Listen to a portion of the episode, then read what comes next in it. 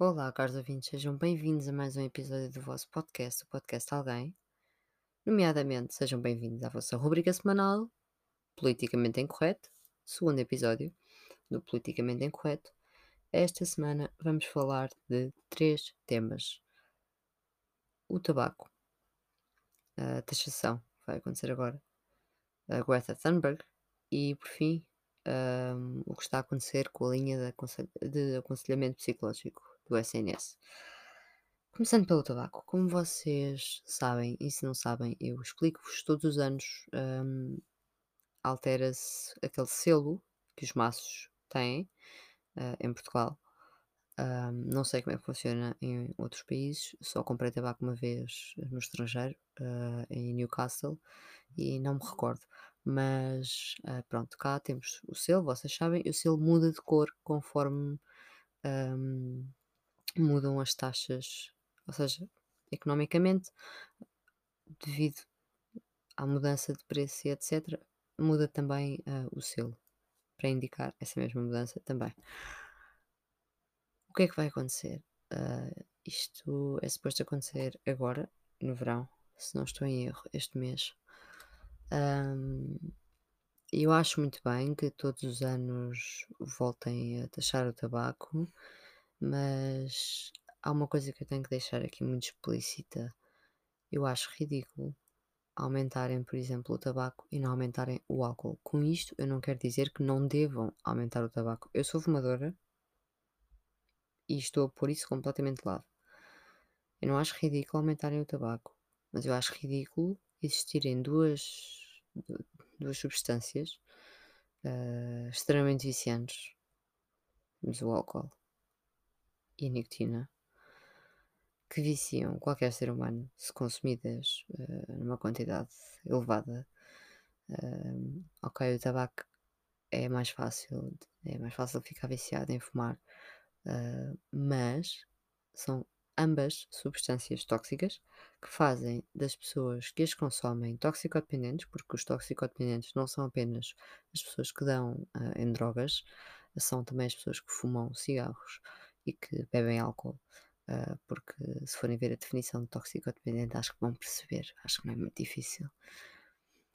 Acho ainda mais grave uh, haver todo um controlo e toda uma preocupação com o tabaco, quando na verdade o tabaco é apenas uma fonte de rendimento para o Estado.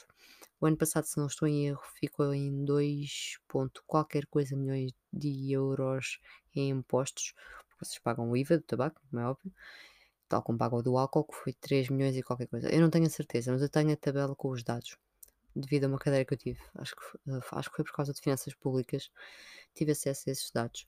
Portanto, o governo ainda faz um bom dinheiro com o tabaco e com o álcool. Uh, eu acho que o governo não mexe no álcool porque isso ia mexer muito com as pessoas e com as empresas. Com o tabaco, o governo ainda vai mexendo com a desculpa da saúde e com o desincentivar das pessoas fumarem. Não, isso não acontece. Eu lembro-me, eu fumo há 6 anos, eu lembro-me de fumar Marlboro e ele custava 4 euros e pouco. E quando o Marlboro passou a custar 5 euros e tal, eu comecei a fumar o tabaco que custava 4 euros e pouco. E agora uh, tanto fumo isso ou fumo tabaco de enrolar que é ainda mais barato. E temos as cigarrilhas também. A malta adapta-se. Portanto, não é o preço que vai fazer nada.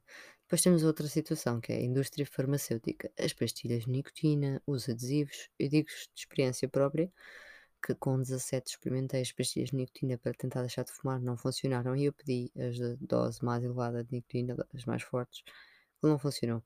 Não sei se foi da marca, se é de mim, pronto. Os adesivos sei que são muito mais caros uh, e já soube de amigos meus que experimentaram e tinham vontade de fumar na mesma. Portanto, isto acaba a ser tudo quase uma rede, uma complexidade, um esquema para, para ganhar dinheiro. Porque não querem saber da saúde das pessoas. Um, de vez em quando sai uma notícia ou outra para parecer que sim, por exemplo, agora com a situação do, do, da pandemia, do Covid, ah, os fumadores são mais propícios, claramente, os nossos pulmões são mais frágeis, uh, mas não saímos da cepa torta, que é mesmo assim. E acho que é muito, muito feio as drogas como a erva não serem legais, não estarem controladas, não serem produzidas por equipas cientistas cá em Portugal, serem postas à venda, o que iria diminuir a criminalidade e o consumo de substâncias que não sabemos o que é que são, ou seja, o consumidor ao menos iria saber o que é que estaria a consumir. Eu não me encontro uh, nessa situação, eu não consumo nada de drogas leves, nada, a única coisa que eu faço é, é fumo tabaco, uh, mas acho hipócrita o governo deixar que o tabaco e o álcool sejam legais, mas uma coisa tão simples que até já é usada para uh, uh, o ramo da medicina e que já é legal em muitos países, uh, cannabis, ser ilegal. Deixo, deixo a reflexão para vós. Passando à, à, segunda parte, porque pronto, lá está, são coisas breves, só queria dar a minha, a minha opinião. Passando à Greta. Então, a Greta venceu o prémio Gulbenkian para a humanidade. Para quem não sabe, este prémio é um prémio no valor de 1 milhão de euros. Ela nasceu em 2003 e ganhou o prémio Gulbenkian. Primeiro que tudo, os meus parabéns. Além de estar muita gente por trás, como eu já falei, quem não, quem não ouviu o meu episódio sobre a Greta, vai ouvir o meu episódio sobre a, sobre a Greta, porque lá está tudo. Não, não vale a pena alongar-me aqui. Uh, mas ela venceu a primeira edição do Prémio Gulbenkian para a Humanidade e disse que ia usar o dinheiro do prémio em ações de combate às alterações climáticas. Mais uma vez, muitos parabéns.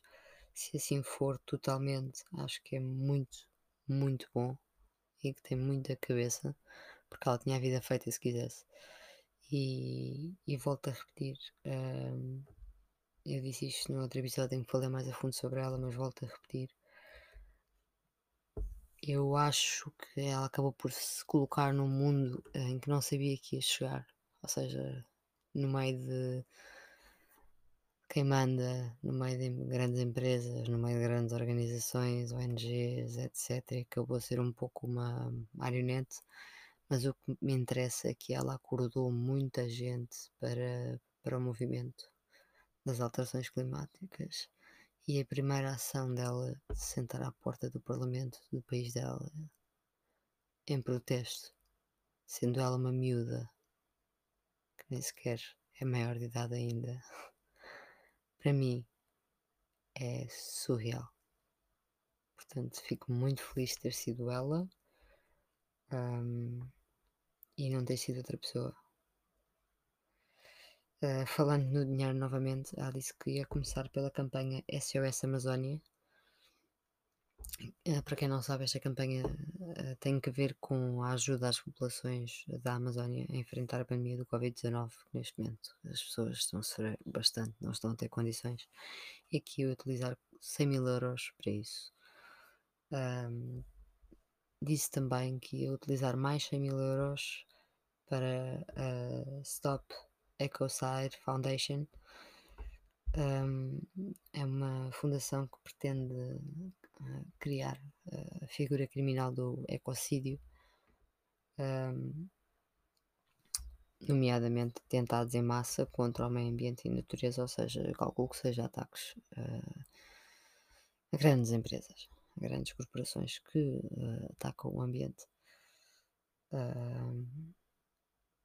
e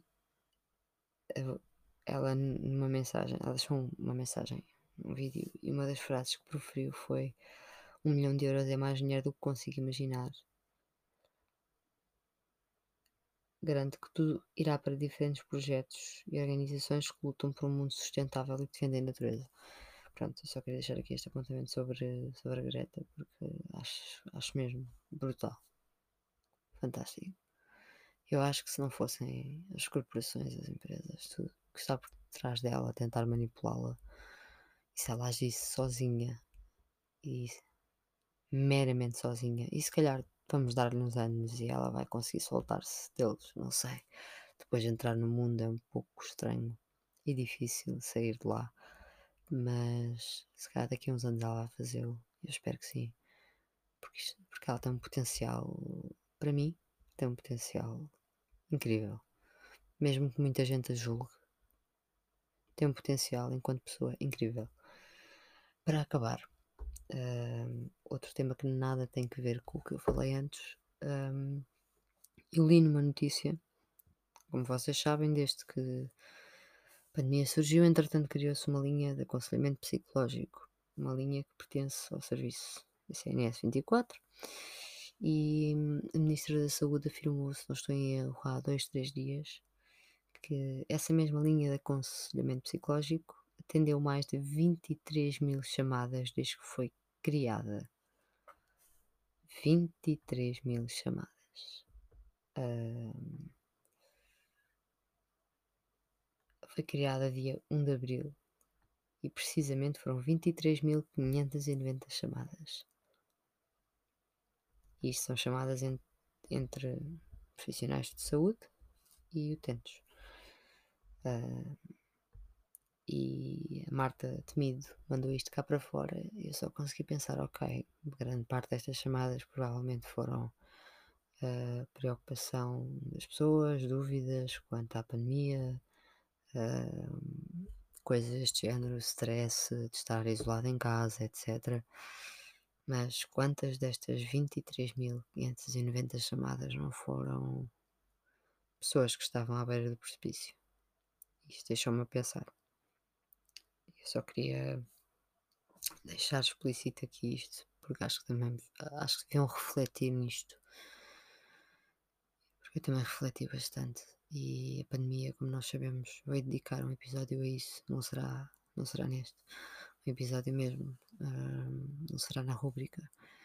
A pandemia está a deixar as pessoas, muitas pessoas, completamente arrasadas psicologicamente. A pandemia está a criar ahm, problemas psicológicos que anteriormente não existiam. É devastador. E eu já falei com vários profissionais de saúde ahm, a nível da saúde mental e o trabalho exercido pelos mesmos durante estes tempos tem sido qualquer coisa como algo que eles nunca antes viram. Eu ouvir isto da boca de pessoas que trabalham no ramo deixa-me, primeiro que tudo, triste, muito triste. Ninguém merece. E, e, e deixa-me assustada, admito. E, por fim, preocupada. Portanto, despeço-me, malta. Esta foi. Este foi o politicamente incorreto desta semana. Espero que esteja tudo bem com vocês. Se precisarem de alguma coisa, sabem que eu estou aqui para falar. E se forem fumadores, olhem, façam como eu, que eu estou a tentar deixar de fumar. Estou a fumar cada vez menos. Apostem noutras coisas. Isto é um desperdício de saúde e é um desperdício de dinheiro, malta. Ok? Vá, saúde. Muito obrigada, caros ouvintes. Até para a semana.